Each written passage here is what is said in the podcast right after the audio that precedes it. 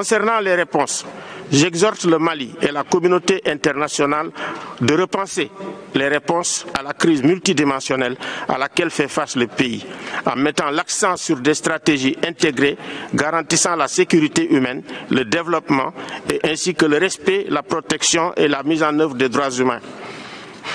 Il faut éviter que le basculement géopolitique que nous connaissons à l'heure actuelle puisse avoir un impact négatif sur la coopération entre le Mali et la communauté internationale.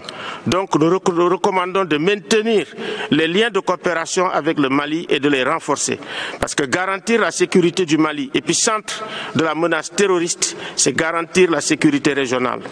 Enfin, je voudrais mettre en garde le Mali comme la communauté internationale sur l'instrumentalisation politique des droits de l'homme qui rend notre travail, celui de la société civile et des droits humains et des organisations internationales, de plus en plus difficile.